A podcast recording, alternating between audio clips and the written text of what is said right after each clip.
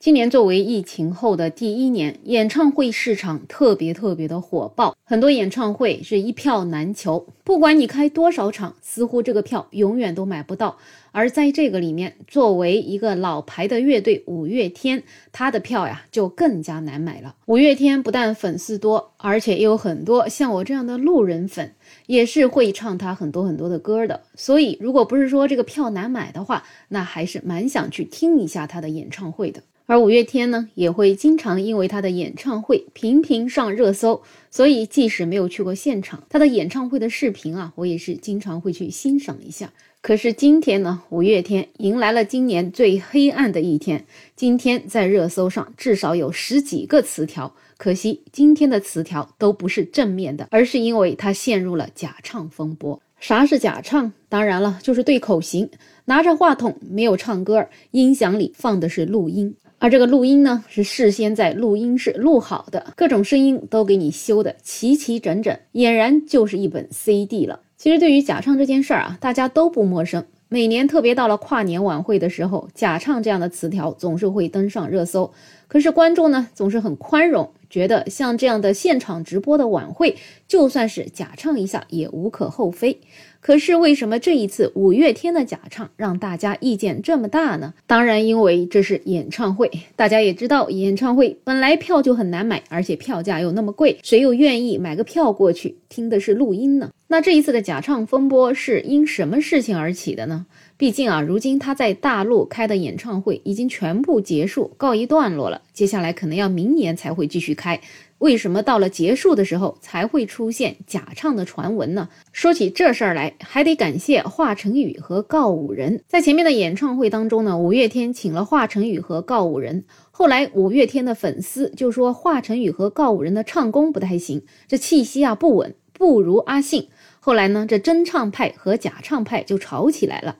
再后来啊，这些华晨宇和告五人的粉丝不服气啊，就挖呀挖，挖呀挖，最终啊，发现五月天的所谓的气息吻，原来是真假掺着来的。所以其实近期关于五月天假唱的风波一直就存在着，只不过为什么今天就闹上了热搜呢？原来是因为一位来自 B 站的 UP 主，他的名字叫麦田农夫，通过粉丝投稿获得了五月天十一月十六号上海演唱会的十二首音频。然后呢，他利用专业软件鉴定，其中有五首为假唱，涉及到恋爱、ing、伤心的人别听慢歌、知足等等热门歌曲。另外，这个 UP 主还鉴定了五月天十一月二十八号伦敦演唱会整场二十七首歌曲，他称部分歌曲为假唱，或者是真假混唱。除了这位 UP 主公布了鉴定的视频以外呢，也有去过伦敦演唱会的网友发了一些视频啊，就发现这五月天在唱歌的时候手舞足蹈的，可是气息真的非常平稳。最关键呢，对口型也没完全对好，这一下子就被人抓住了假唱的把柄。就在大家都纷纷谴责像五月天这样一个看起来比较有实力的乐队，竟然也用假唱来圈钱的时候，这粉丝啊就坐不住了。一开始呢，粉丝觉得你们这些所谓的鉴定的博主，还不是就是为了博眼球？你们看的就是真的吗？毕竟五月天唱歌的时候还经常唱错歌词呢，哪有假唱唱错歌词的？是不是？可是呢，当有人反驳这五月天啊，他可是一半真一半假，那当然也有唱错歌词的时候呢。这粉丝又继续说了：“谢谢你们，你们这下就不要去看演唱会了，明年的演唱会让给我来看就好了。毕竟啊，这票是那么的难买。”总之，总结一下呢，发现这粉丝洗地啊，至少有十个方法。第一呢，认为假唱的不要抢票；第二，没有去过现场的你就不能评判；第三呢。光是见到偶像就已经很满足了。第四，他们演唱会什么样我都乐意去。第五，别人不也假唱吗？第六，我看到的现场很卖力，肯定没有假唱。第七，看了现场吗？就说他在对口型。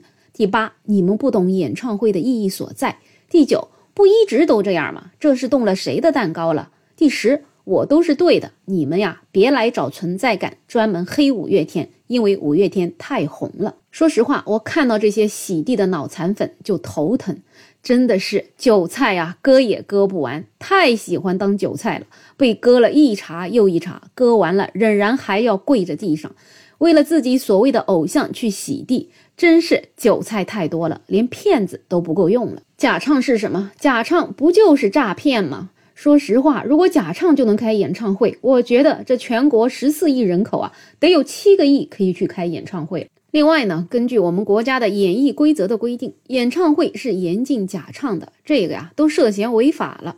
毕竟，根据《营业性演出管理条例》第二十八条规定，演员不得以假唱欺骗观众，演出单位不得组织演员假唱，任何单位或者个人不得为假唱提供条件。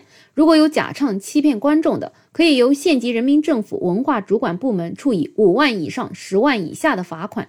为演员假唱提供条件的，则由县级人民政府文化主管部门处以五千元以上一万元以下的罚款。所以现在有很多网友是实在看不下去了，都开始纷纷投诉到主管部门关于五月天假唱的事情。